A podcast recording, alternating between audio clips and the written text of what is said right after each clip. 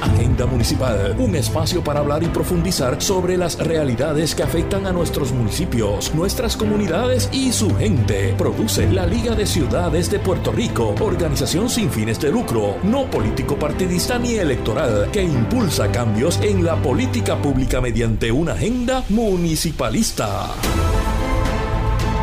Saludos a todos nuestros radioescuchas y bienvenidos a Agenda Municipal programa de radio de la Liga de Ciudades de Puerto Rico, un espacio para hablar, y profundizar sobre las realidades que afectan a nuestros municipios, nuestras comunidades y su gente. Mi nombre es Edgar Gómez de la Liga de Ciudades de Puerto Rico, una organización sin fines de lucro, no político partidista ni electoral, pero política que impulsa cambios en la política pública mediante una agenda municipalista. Y hemos creado este espacio para comunicar nuestras agendas, comunicar eh, las realidades de los municipios sin los cuales no existiría el ente de gobierno más cercano a la comunidad y el principal proveedor de servicios esenciales. Para todos aquellos que nos están sintonizando a través de Radio Isla 1320 y Borinquen Radio 680, pueden seguirnos en nuestras redes sociales, Facebook, Instagram, y Twitter como Liga de Ciudades de Puerto Rico y en nuestra página web www.ligadeciudadespr.com donde podrán conocer más acerca de la Liga de Ciudades y todo lo que estamos haciendo con nosotros nuestra directora ejecutiva, Cristina Miranda Palacio. Cristina, ¿cómo estás? Saludos, Ecar, entusiasmadísima de estar aquí en otro episodio de Agenda Municipal y más con el panel de lujo que tenemos hoy. No solamente una gran amiga, sino una gran colaboradora y una persona que está apoyando grandemente al país, entre otras cosas. Así que estoy pompeada. Definitivamente, segunda temporada, seguimos diciéndolo, eh, de Agenda Municipal. Y con nosotros en nuestros controles está Cristian Pérez, que es nuestro guía y nos está ayudando siempre eh, allá eh, tras bastidores. Así que saludos a Cristian. bueno, Cristina, ¿qué tenemos para hoy en la tarde? Bueno, hoy en la tarde vamos a estar hablando de la nueva legislación sobre el Código de Anticorrupción. Va a estar con nosotros aquí ya en el estudio Isel Mase, directora fundadora, directora ejecutiva fundadora de Sembrando Sentido, y ella nos va a hablar eso un poco más de lo que es Sembrando Sentido, ¿no? Eh, adelantamos que no tiene que ver con agricultura, un poco para propósito de récord de los radioescuchas. Muy importante, muy importante. Así que, Cristian, ¿con qué iniciamos?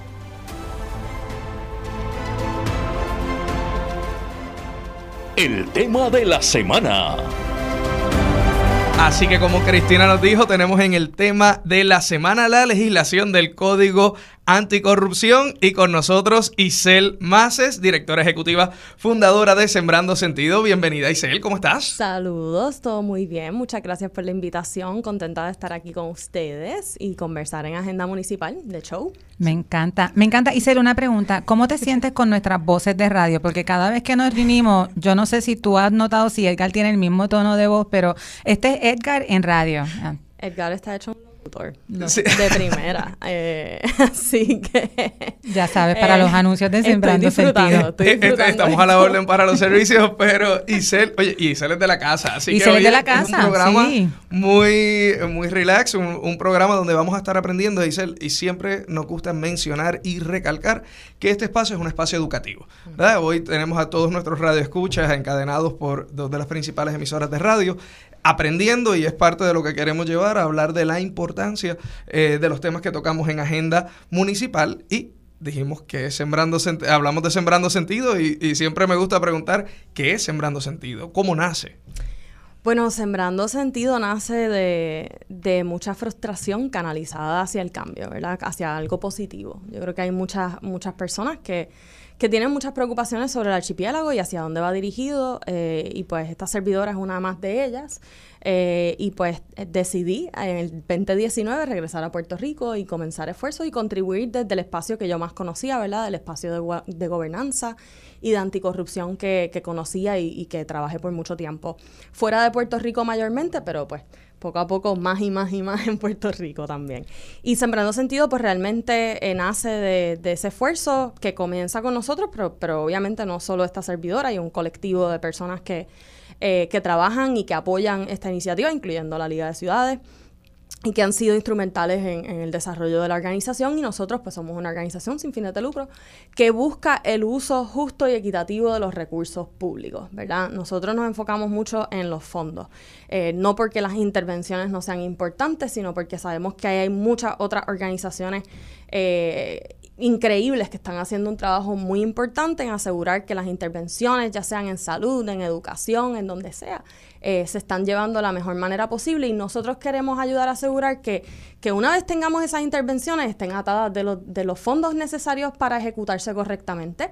Y de la manera correcta, ¿verdad? Que se utilicen de la mejor manera correcta para atender las necesidades de nuestras comunidades más vulnerables y, excluidas. Así que de eso se trata, se trata Sembrando Sentido. Obviamente, dentro de nuestro trabajo, cuando hablamos de fondos, pues el tema de corrupción es bien importante, igual que el tema de, cómo maximizar los fondos, de cómo asegurar que atienden esas necesidades apremiantes eh, y cómo vamos priorizando ese uso de los recursos públicos. Así que eh, eso incluye corrupción, pero no excluye otras cosas ¿verdad? E, extremadamente importantes en el proceso de asegurarnos que, los recursos se usan correctamente y para las poblaciones eh, que más lo necesitan. Es interesante, Isel, porque el trabajo que ustedes hacen, además de ser súper necesario, siempre, ¿no? En esto, en, siempre este trabajo es importante, pero en el momento en, en, que se encuentra Puerto Rico, en la interseccionalidad de toda esta asignación de fondos históricas que son necesarios, pero no necesariamente suficientes cuando vemos las grandes necesidades que hay. Una organización como ustedes que venga a decir, estamos pendientes, estamos monitoreando dónde se utiliza el dinero, es, es chévere. Y, y chévere y súper necesario, pero también en ocasiones se puede percibir como, como una cuestión de ataque, cuando en realidad no es una cuestión de ataque, es una cuestión de defensoría. Me gustaría un poco que hablara de ese lado de Sembrando Sentido, ¿verdad? Porque no es un asunto puro de fiscalización, no se trata de, eso, ¿no? Se trata de, sí, de fiscalizar, pero fiscalizar para transformar, fiscalizar para asegurar que las cosas lleguen y entonces eso, la liga ha visto el gran valor que tú aportas, porque si nosotras como organización buscamos cambiar este, el cambio, ¿verdad? Buscamos el cambio sistémico, que es cambiar las estructuras que nos tienen en donde estamos, la transparencia, la rendición de cuentas, el acceso a la información, modelos de gobernanza son base principal. Así que háblanos un poquito más de eso, porque con qué se come eh, y por qué está presente o, no está presente en todos los días. Me encanta que usas la palabra transformación y yo sé que lo hablamos constantemente. Eh, es importante porque la transformación no ocurre en, un espacio individual. La, la transformación eh, que atiende las necesidades de nuestras comunidades tiene que ocurrir en colectivo y el colectivo incluye instituciones públicas, incluye instituciones hasta privadas, incluye la sociedad civil, eh, nuestras comunidades y demás. Así que eh, de eso es que se trata y nosotros, como ya lo mencionaste, trabajamos para buscar maneras de mejorar los procesos, de cambiar el sistema, de construir algo que realmente atienda las necesidades de nuestras comunidades. Y si eso eh, significa trabajar en conjunto con entidades públicas como municipios que están interesados en mejorar sus procesos, en ser más abiertos, en ser más participativos, en lograr estructuras en donde la comunidad tiene inherencia en las decisiones que, se toman, etcétera, nosotros somos los primeros en decir que sí y en ayudar en todo lo que se pueda ayudar para, porque de nuevo la idea es que los fondos se usen, ¿verdad? eficientemente, pero que también se usen para esas necesidades apremiantes. Así que eh, muchas veces buscamos maneras de capacitar, buscamos maneras de contribuir en mejores controles, en eh, compartir infraestructura, compartir conocimientos, en ayudar y tener esas conversaciones con las entidades para conocer más allá del número por qué están pasando las cosas que están pasando y dónde nosotros podemos insertarnos para contribuir. Eh, casi, casi nunca, es, muy rara la ocasión y, tiene que ser algo de malversación para que nosotros no abramos el espacio antes, ¿verdad?, de tener la conversación pública, en donde no tengamos ese espacio, en donde no ofrezcamos ese espacio para profundizar, para compartir las perspectivas y para ver de qué manera podemos contribuir hacia el mejor uso de los fondos públicos. Así que eh, para nosotros ese es como el punto de partida. Nosotros hacemos una evaluación y explicamos por qué la estamos haciendo. Y nos tratamos de sentarnos con las entidades que estamos evaluando, a las cuales estamos evaluando sus procesos para ver de qué manera podemos uno, entender el contexto alrededor de sus prácticas y dos, también ver de qué manera podemos contribuir. Y de eso se trata y lo hemos hecho desde el principio y buscamos hacerlo cada vez más. Sin embargo, también es importante ser transparentes y que la ciudadanía sepa lo que está pasando. Y por eso es que no solo, se, no solo es una conversación con las entidades pertinentes, sino con la ciudadanía, porque es la que se afecta cuando las cosas no se hacen de la mejor manera posible. Eh, así que para nosotros es bien importante que sea dual. Es una, es una dinámica dual, es una dinámica que busca que la ciudadanía tenga los recursos necesarios para hacer valer sus necesidades eh, y poder levantar bandera cuando sea necesario, pero que a la vez cómo podemos colaborar para que nuestro gobierno funcione de la mejor manera posible. Eh, así que las dos cosas son, son esenciales eh, y parte de nuestra misión y de, nuestra, de nuestro trabajo. Iba a decir una cosita más antes de entrar al tema de hoy y es que me gustó mucho que utilizaras la palabra contexto, que es algo que nosotros siempre estamos hablando. El CAR suspira muchísimo porque nosotros decimos tenemos que contextualizarlo, ¿no? No se trata de tirar toallas ni nada, sino de entender que en ocasiones los gobiernos locales no tienen las herramientas o los recursos para poder asegurar ese cumplimiento. Sin embargo, no lo excusa, ¿no? Porque lo que hay que hacer es identificarlo, reconocerlo y atenderlo. Eh, para nosotros colaborar con Sembrando Sentido ha sido medular porque si lo que buscamos es fortalecer los gobiernos locales, esta es como que una de las herramientas principales para lograr esa transformación, reconociendo que el movimiento municipalista es el movimiento del colectivo en el que los alcaldes y las alcaldesas como funcionarios electos son piezas claves, medulares, porque están dirigiendo las riendas de los municipios en conjunto con las legislaturas municipales, pero también la ciudadanía, también la comunidad, también los sectores. Así que yo te reconozco siempre y te felicito por el gran trabajo que haces. Se habla mucho de la gente que se va, pero no se habla de la gente que regresa eh, a hacer proyectos de transformación en el país y más unos proyectos de transformación como estos que requieren de tanto grit y entereza y entrega y, valentía, ¿verdad? Porque son temas que pueden resultar álgidos, eh, álgidamente necesarios, sería lo que yo diría. Y de la misma forma hay que reconocer el trabajo de la liga en apoyar un tema que muchas veces puede ser controversial, eh, puede ser difícil de procesar, de atender, de promover exitosamente. Eh, así que nada, es para nosotros es un placer poder eh, colaborar con la liga y poder buscar de qué manera podemos aportar, aportar a la mejor gobernanza local, ¿verdad? Desde nuestro espacio y desde nuestro conocimiento y nuestra... Y una sola cosa adicional, y lo, lo, lo, hemos dicho anteriormente, en el municipalismo no hay espacio para la corrupción, así que Sembrando Sentido es un aliado, un aliado. Eh, clave para nosotras en la Liga. Edgar, claro. Oye, y, y utilizo eso como, como punto de entrada porque no hay, en el municipalismo no hay espacio para la corrupción y ustedes están hablándonos de un código anticorrupción y unas enmiendas que están proponiendo. Eh, entiendo eh, que es correcto. Así que este código anticorrupción para el nuevo Puerto Rico, que es de 2018, ustedes están proponiendo algunas enmiendas. ¿Cuáles son estas enmiendas que ustedes están presentando? Bueno, nosotros eh, junto a Somos Más, que es un grupo eh, que impulsa cambios en la legislación desde la perspectiva y desde el espacio ciudadano, ¿verdad? Presenta legislación con grupos como nosotros que, que atendemos ciertas dinámicas del cambio social. Eh, pues hace más de dos años nos unimos para empezar a revisar el código, para utilizar la información que Sembrando estaba desarrollando a través de sus evaluaciones de contratación pública, de manejo de recursos públicos, etcétera, y poder entonces ver dónde había oportunidad para contribuir hacia, hacia estas transformaciones, ¿verdad? Que queremos ver eventualmente eh, en pie. Y pues el código anticorrupción en ese momento era un, es un código de 20 páginas eh, que, que, se pasó durante la administración de Ricardo Rosselló y que es extremadamente, nosotros identificamos como extremadamente superficial, ¿verdad? Eh, traía a colación unas temáticas, pero sin realmente ofrecer detalles sobre cómo llevarlo, sobre cómo asegurar su cumplimiento, sobre quién es responsable de qué gestión, eh, y dejaba al aire muchísimas cosas que, que se tienen que tener si quieres tener legislación con garras, ¿verdad? así que por ahí es que nosotros empezamos. El, el Código Anticorrupción tiene cuatro capítulos principales y todos los estamos enmendando. El primero es el, código, perdón, de ética de contratistas. la ley de ética gubernamental tiene un código de empleados. El código de anticorrupción tiene un código de contratistas este, sobre su ética y sobre lo que no deben hacer, ¿verdad? Sobre esas prohibiciones.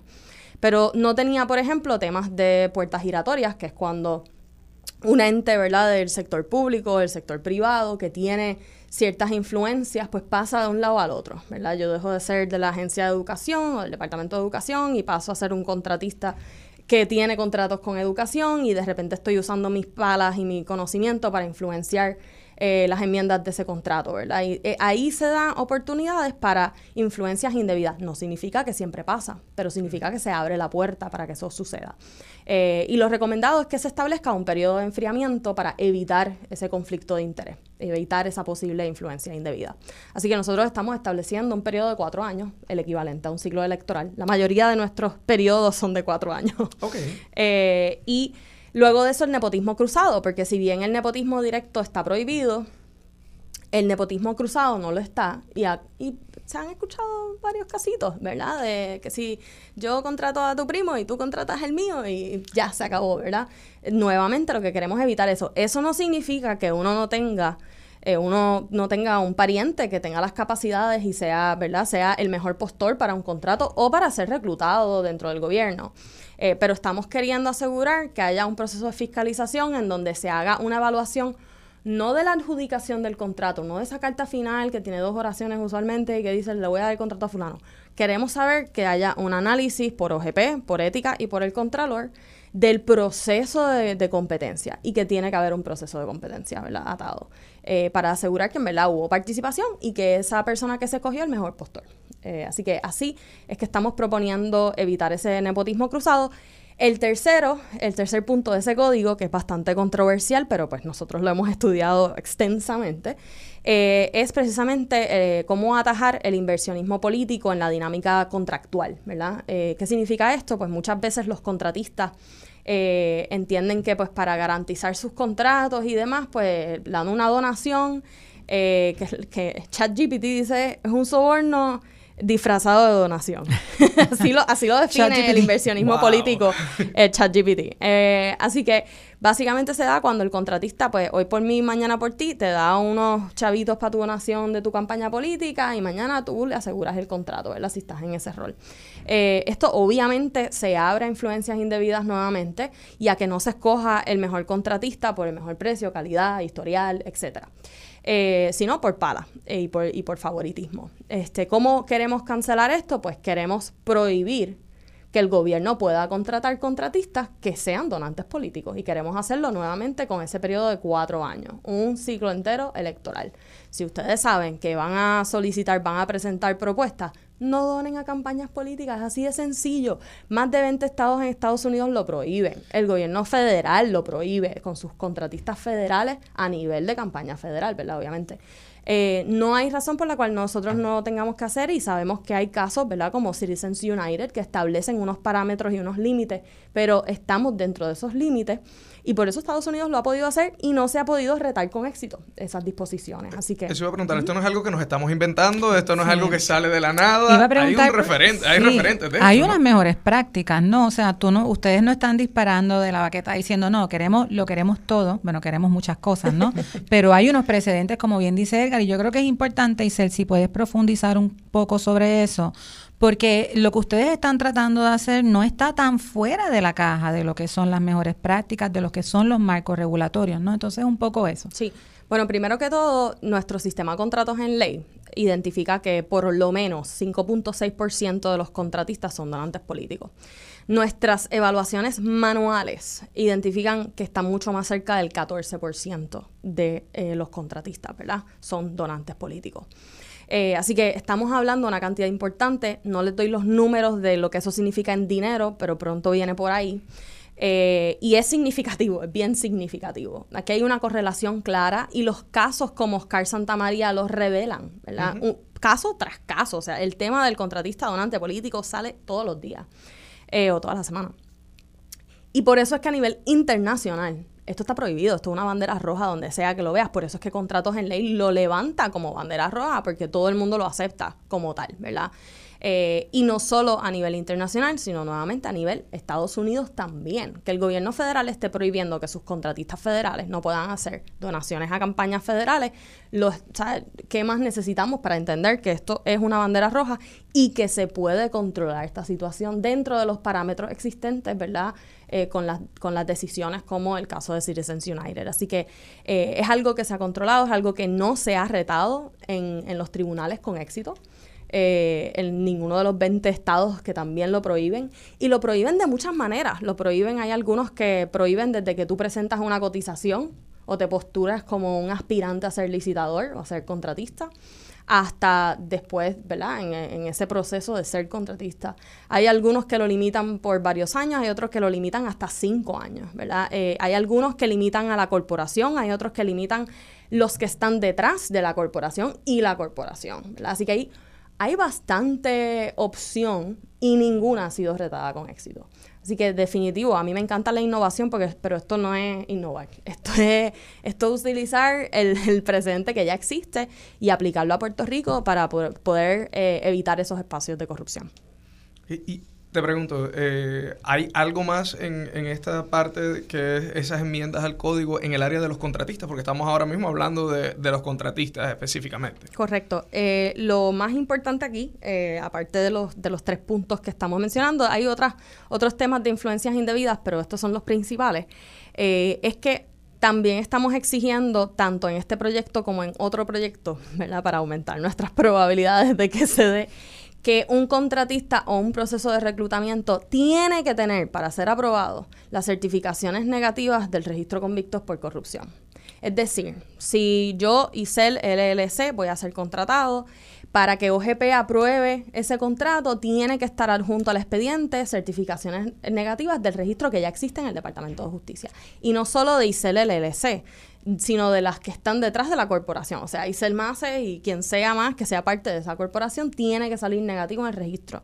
Eh, ¿Por qué queremos hacer esto? Porque aunque ya existe un registro, y podemos hablar de eso un poquito más adelante, la realidad es que la mayoría de las agencias no saben que existe y no se está utilizando. Y queremos asegurar que se utilice, que el registro se expanda, que es parte del otro proyecto, pero que también se utilice, se tenga que utilizar para, para, eh, para prevenir cosas como el caso de Arecibo, ¿verdad? Donde se contrató a alguien que no se sabía que era convicto y luego pues se, se canceló el contrato, pero, pero pasamos el mal rato. Y esto pasa más seguido de lo que pensamos. Eh, y existe una herramienta que, que ya tiene el gobierno de Puerto Rico, que es pública, nosotros podemos entrar y buscar, ¿verdad? Por nombre o por región y demás y saber si la persona pues ha sido convicta de dicho delito.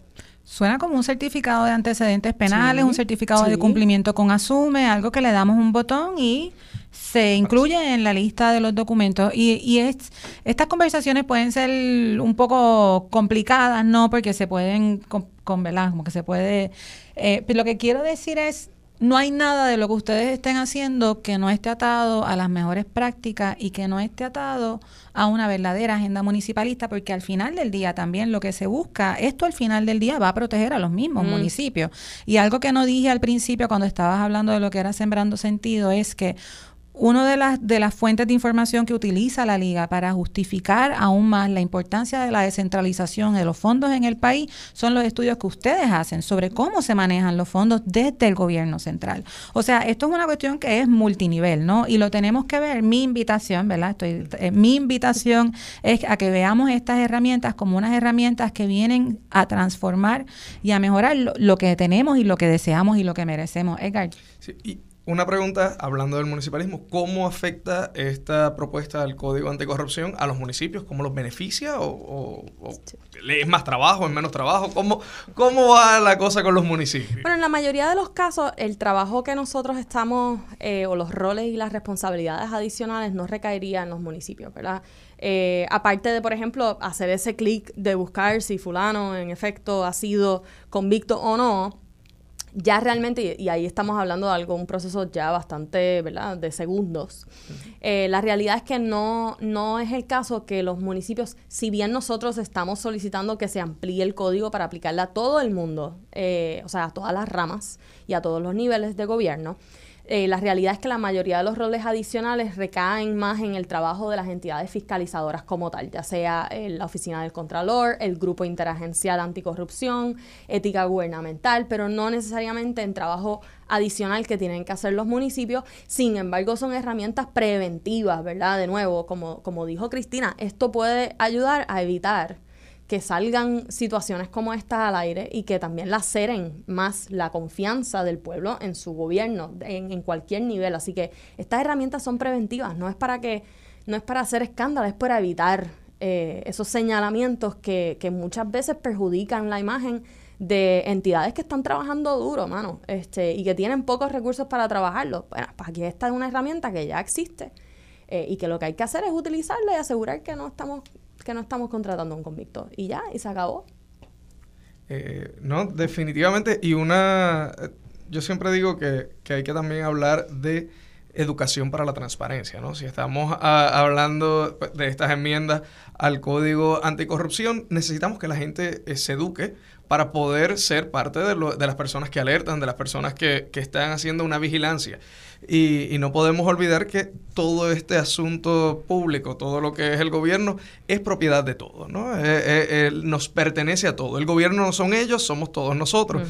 y, partiendo en eso, sé que las propuestas incluyen también un elemento de participación ciudadana o un elemento de ampliar también quiénes son estas personas que, que son parte de, de la vigilancia anticorrupción, ¿correcto? Sí, de hecho hay dos proyectos eh, que se tratan de eso, de abrir el proceso. El primero eh, tiene que ver con los famosos whistleblowers, ¿verdad? Son esas personas que denuncian un posible acto delito de corrupción.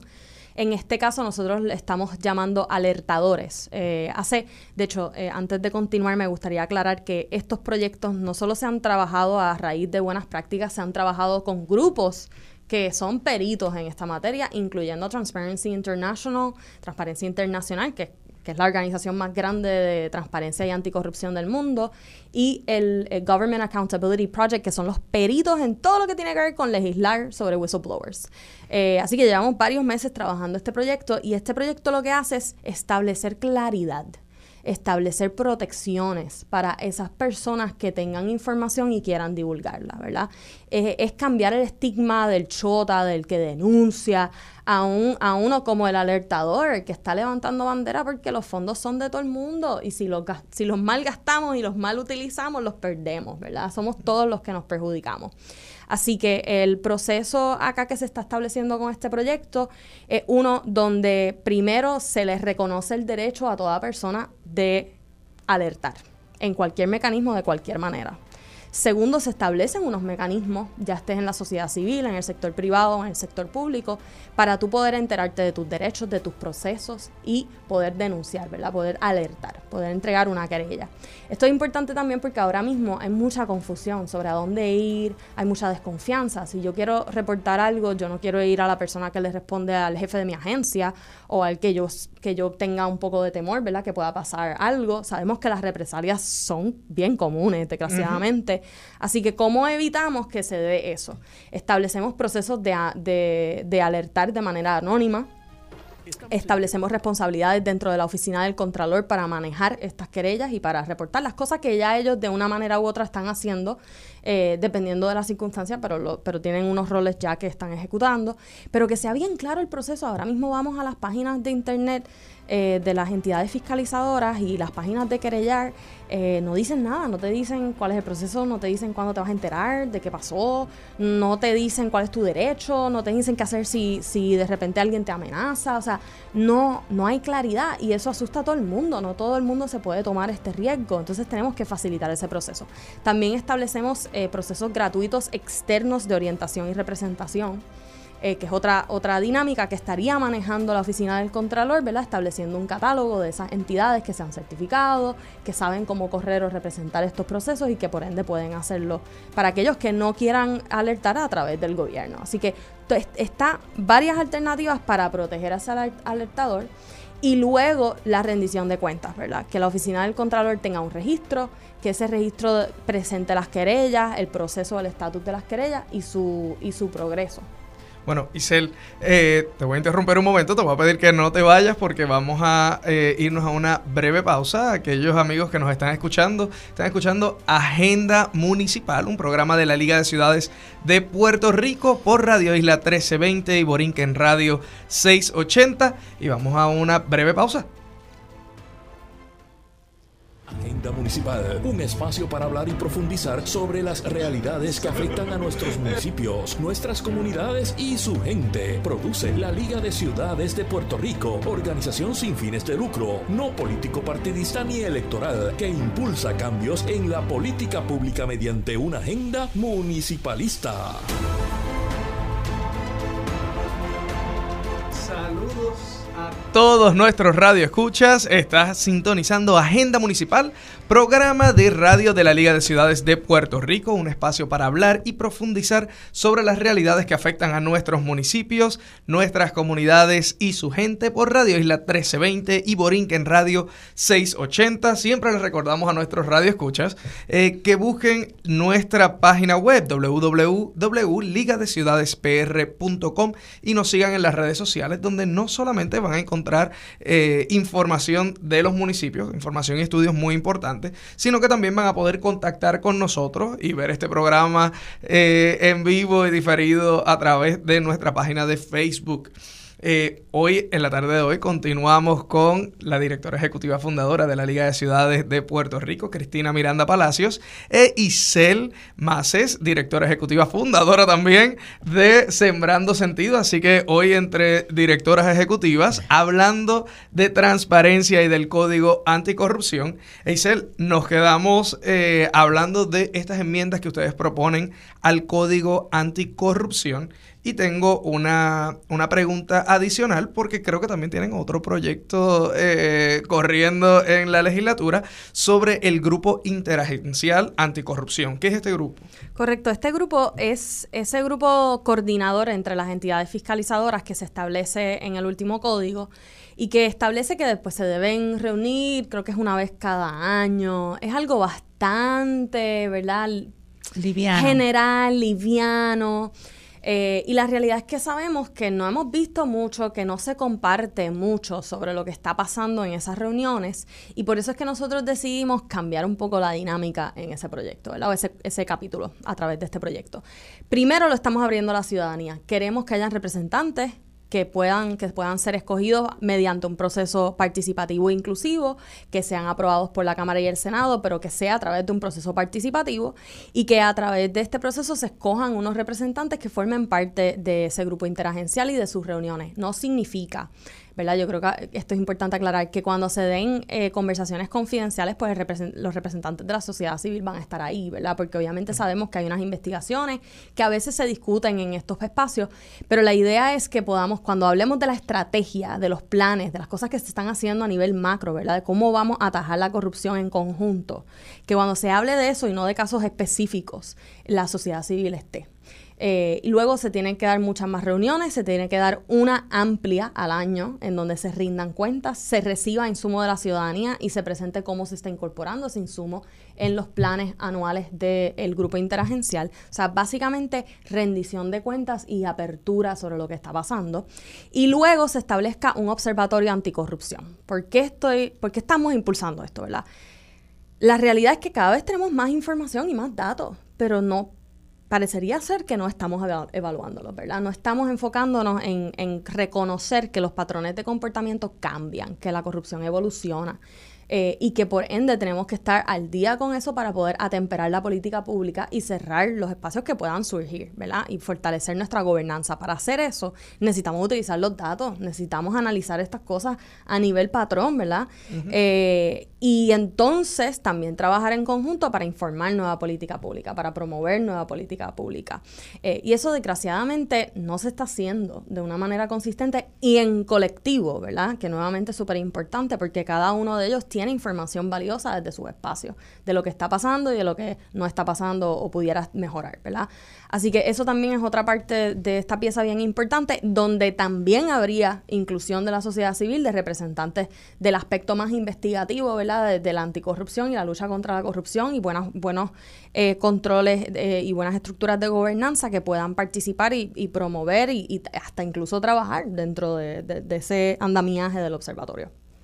Y una pregunta eh, importante, ¿en dónde se encuentran estas propuestas, estas enmiendas al código ahora mismo? Ah, todavía no están públicas, las estamos radicando, presentándolas a la, a la, legislatura, perdón, esta semana. Así que en cuanto eso suceda, vamos a poner todos los enlaces. Si nos siguen a Somos Más y a Sembrando Sentido, se van a enterar inmediatamente.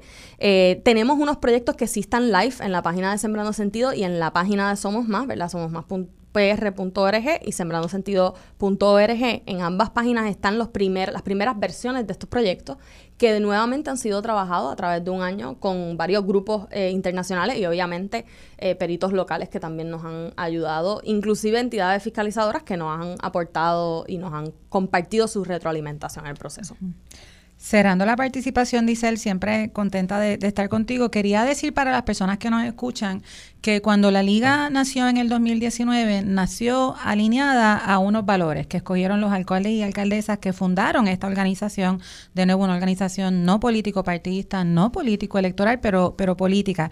Y quiero decirlo porque estos valores que vieron que fueron parte medular y que son parte medular del nacimiento de la liga son la transparencia y la rendición de cuentas como el valor número uno, la participación ciudadana y el aprendizaje, la colaboración y el liderazgo en servicio al pueblo. Así que si bien se puede ver como un tema que puede ser controversial por lo que implica, ¿verdad? El asunto de cómo se cambian los paradigmas de las conversaciones que tenemos que tener en contra de la corrupción, cómo hablamos de la transparencia. Desde la Liga, desde el municipalismo, vemos esto como una gran aportación al país.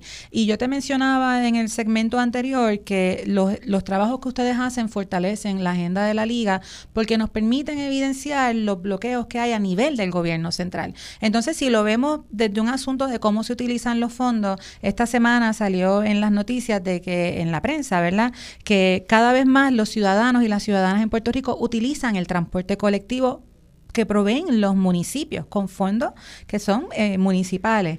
Entonces, unas herramientas como las de ustedes, ¿verdad? Estas conversaciones y la transportación, que ahora mismo está centralizada porque las la transportación ahora mismo es una responsabilidad del gobierno central y sabemos que el gobierno central trabaja con la transportación desde un acercamiento metrocentrista, mm. el tren urbano, las rutas de la AMA, etcétera, ya no quedan piscicorre, yo no sé si Edgar llegó a coger una piscicorre, no, no. quiero, no, eh, pero ya no existen esas cosas, entonces de repente sembrando sentido, ¿cómo entra aquí? ¿Cómo sembrando sentido puede ayudar en esto? Bueno, parte de lo que nosotros ofrecemos es precisamente conocer más sobre eso, como indagar en aquellas problemáticas que, nos, que, representan un, una amenaza para diferentes grupos. Eh, en el caso municipal, nosotros también hemos evidenciado cómo el presupuesto, más del 90% del presupuesto va al gobierno central. El gobierno central está, el, eh, es Puerto Rico está en un estado de hipercentralización. Lo veamos desde donde lo veamos, ¿verdad? Hay algunos casos más eh, preocupantes como el Departamento de Educación y a nivel de niveles de gobierno definitivamente los municipios eh, tienen muy pocos recursos y muchísimas responsabilidades. Eh, así que desde nuestro espacio nosotros observamos diferentes dinámicas que se dan. Ahora estabas hablando de la transportación. Eh, pues eh, a raíz de una solicitud que se hizo por un grupo eh, sin fin de lucro, ¿verdad? trabajando en todo lo que es la planificación, pues descubrimos que, descubrimos que ATI y los, los problemas de transportación pública siguen empeorando, ¿no? Y, y el costo de esas decisiones es preocupante, ¿no? El tren urbano, por ejemplo, representa 4% de la deuda pública, sin embargo, se está evaluando extenderse al, centro de convenciones, a áreas como Miramar y demás, que están bien enfocadas en personas, ¿verdad? O turistas o personas que ya tienen bastantes recursos, ¿verdad? Y que no necesariamente son las que más necesitan estar cerca de las oportunidades y que, y que menos costo, ¿verdad? Que menos ingreso tienen para poder eh, acceder a esas oportunidades y transportarse. Así que eh, definitivamente nos preocupa muchísimo lo que estamos observando. Este contrato ya está cerca de los 6 millones de dólares. La, el contratista que está atendiendo el tema del diseño, ¿verdad? de la arquitectura, de lo que pudiera ser esa extensión del tren urbano. Eh, y no nos estamos haciendo la pregunta de a quién beneficia y quién lo paga, ¿verdad? porque son dos grupos muy diferentes.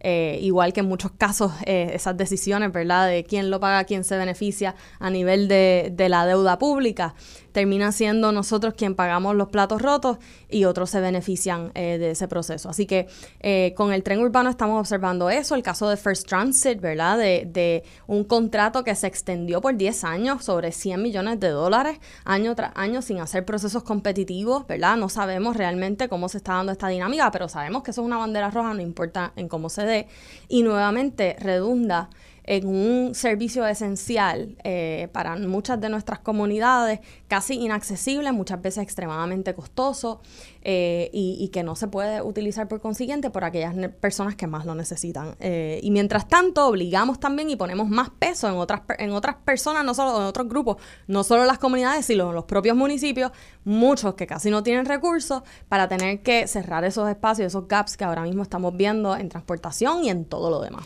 Y me gustó mucho que dijera, no tienen los recursos, el dinero está está centralizado. Claro. Pero el dinero está. ¿Cómo garantizamos que ese dinero donde tiene que llegar los gobiernos locales, que son los principales proveedores de servicios esenciales, no es un comentario en contra de proyectos de transportación pública o colectiva, por si acaso, es un comentario acerca de la importancia de cómo la transportación también es justicia social, también asegurar que nuestras comunidades tienen acceso a una, un sistema de transportación de calidad, de seguro, consistente, ayuda a aumentar la equidad. Así que quería dar ese ejemplo porque siempre, ¿verdad? De repente estas conversaciones se pueden ver como que están en lugares opuestos y nosotras en la liga no vemos como que están, son conversaciones que están polarizadas, sino que son conversaciones que están completamente integradas porque lo que ustedes hacen viene a fortalecer la agenda de transformación municipalista que tenemos en la Liga de Ciudades. Edgar, no sé si tienes otra pregunta. Sí, bueno, Isel, eh, aquellas personas que estén interesados en saber más de Sembrando Sentido o que quieran colaborar con la organización, ¿cómo pueden eh, contactarlos o encontrarlos en las redes sociales? Gracias, Edgar, esa pregunta tan importante.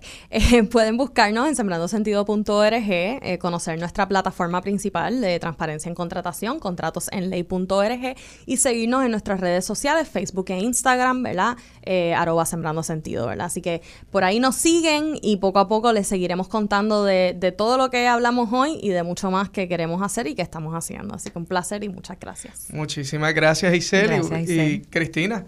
Eh, culminamos ahora esta primera sección donde estuvimos trabajando eh, el tema de la semana, ¿no? Es un tema sumamente importante, esas enmiendas al Código Anticorrupción eh, que, que, van a estar presentándose prontamente en la legislatura y que son parte de lo que es el ejercicio municipalista eh, definitivamente. Así mismo es.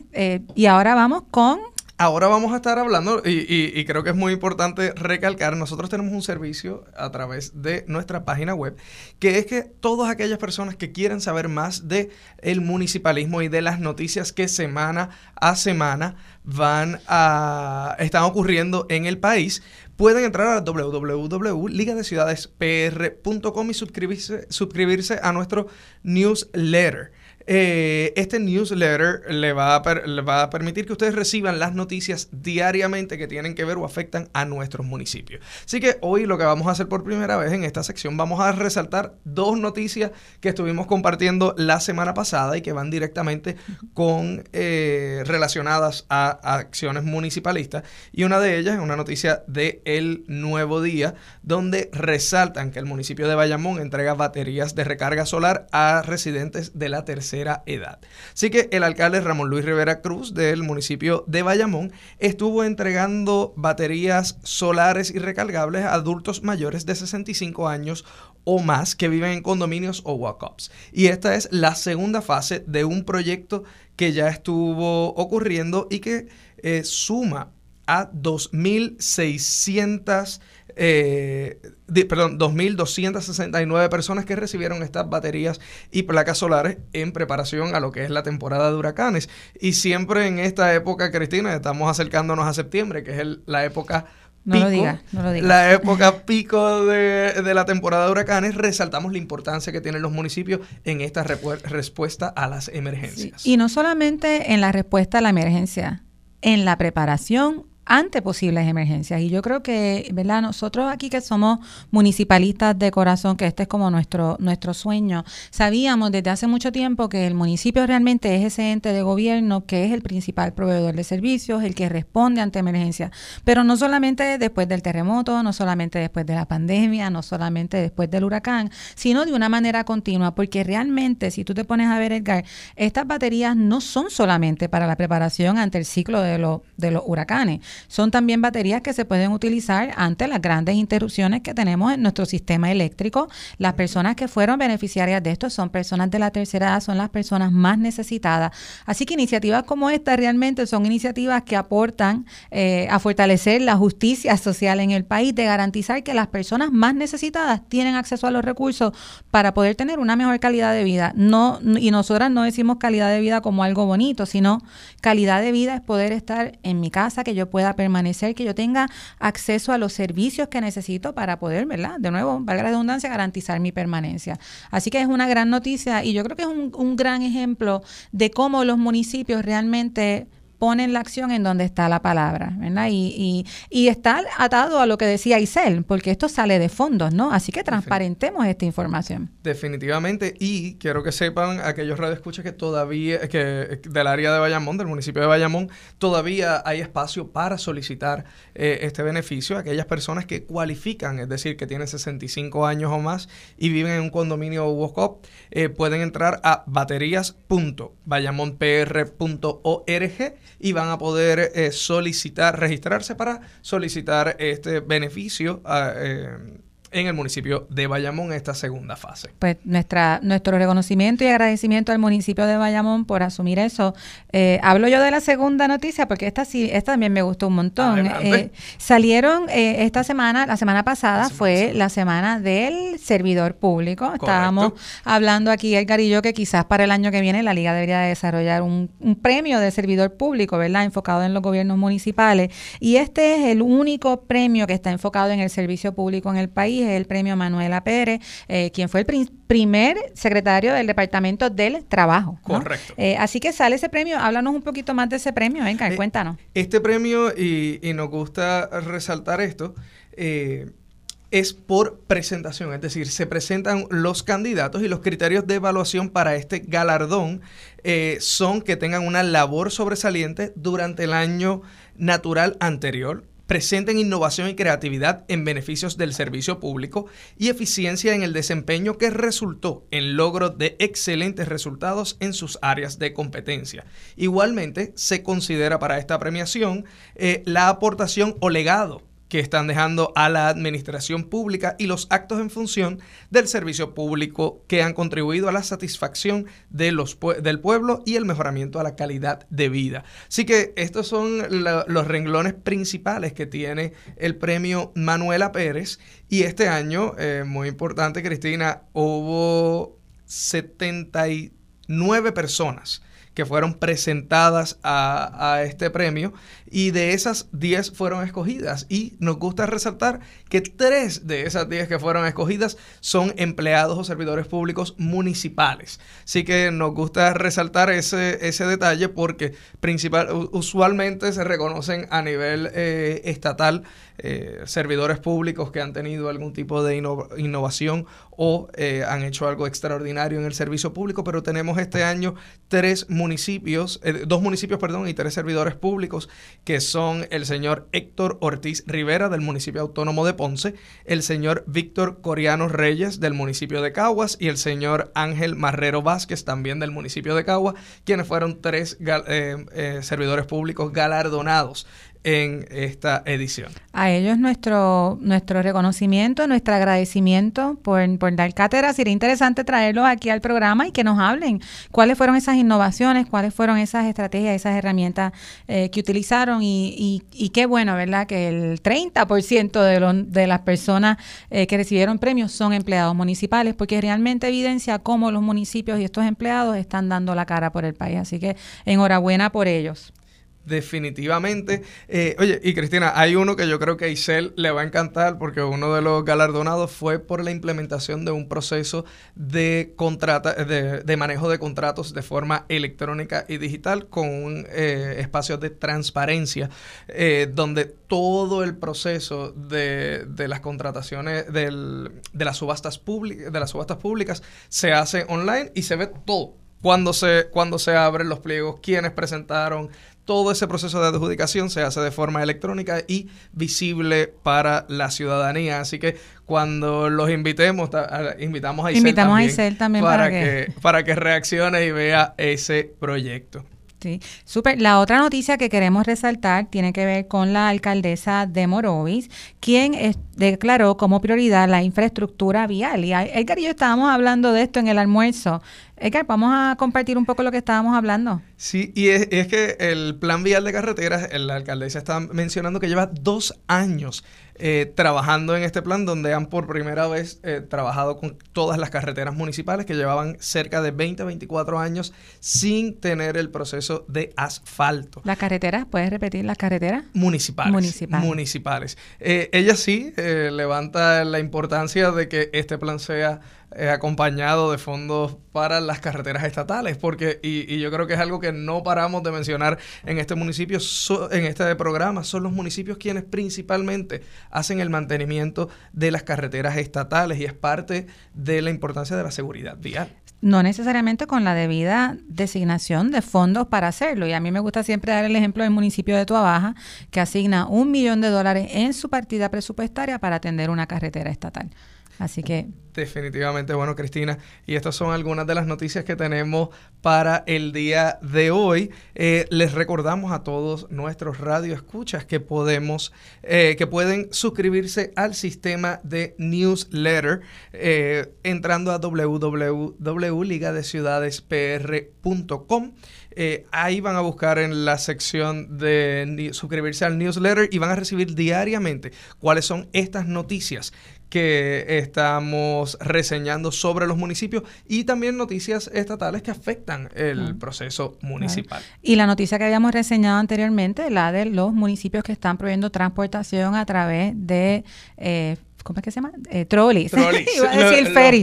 De los trolleys municipales. Así que eso también, ¿verdad? Son ejemplos de cómo desde el gobierno municipal salen las propuestas para atender las necesidades de la gente. Y Cristina, me gustaría, y es algo que estábamos hablando fuera del aire, es que el próximo programa hablemos en detalle de la importancia del sistema de, un sistema de transportación pública, eh, que son los municipios quienes están asumiendo esa responsabilidad también, porque, eh, y, y lo conecto con los índices de vulnerabilidad que hablábamos en nuestro temporada anterior. Son las personas de mayor vulnerabilidad quienes están utilizando estos transportes públicos para lograr ir a sus citas médicas, para lograr ir algunas veces a su trabajo, a, la, a las escuelas o a simplemente moverse a través de la ciudad. Así que es importante que entendamos la importancia de este transporte público que es libre de costo y accesible eh, a todas las poblaciones de mayor necesidad y vulnerabilidad. Muy bien, sí, así mismo es. Transportación y justicia social también. Bueno, Cristina, y antes de ir retirándonos en la tarde de hoy, eh, queremos recordarle a todos nuestros radioescuchas, eh, están sintonizando Agenda Municipal, un programa de la Liga de Ciudades de Puerto Rico que se transmite a través de Radio Isla 1320 y Borinquen Radio 680 y eh, les recordamos que este es un espacio para hablar y profundizar sobre las realidades que afectan a nuestros municipios, nuestras comunidades y su gente. Eh, hoy estuvo, con nosotros Isel Maces, directora ejecutiva de Sembrando Sentido, hablándonos de las enmiendas al, Código Anticorrupción eh, que van a estar presentando prontamente en la legislatura del país. Y para todos aquellos que eh, eh, deseen conocer más de nosotros, pueden sintonizarnos todos los miércoles de 2 de la tarde a 3 de la tarde a través de Radio Isla 1320, en Radio 680, nuestra página web www.ligadeciudadespr.com, donde van a poder ver la transmisión a través del Facebook Live. Y con esto nos retiramos en la tarde de hoy. Cristina, gracias por estar con nosotros. Buenas tardes, nos, vemos, el miércoles, que viene. Nos vemos la próxima semana en Agenda Municipal, un espacio para hablar y profundizar sobre las realidades que afectan a nuestros municipios, producido por la Liga de Ciudades de Puerto Rico, organización sin fines de lucro, no política partidista ni electoral, promoviendo política pública que impulsa una verdadera agenda municipalista.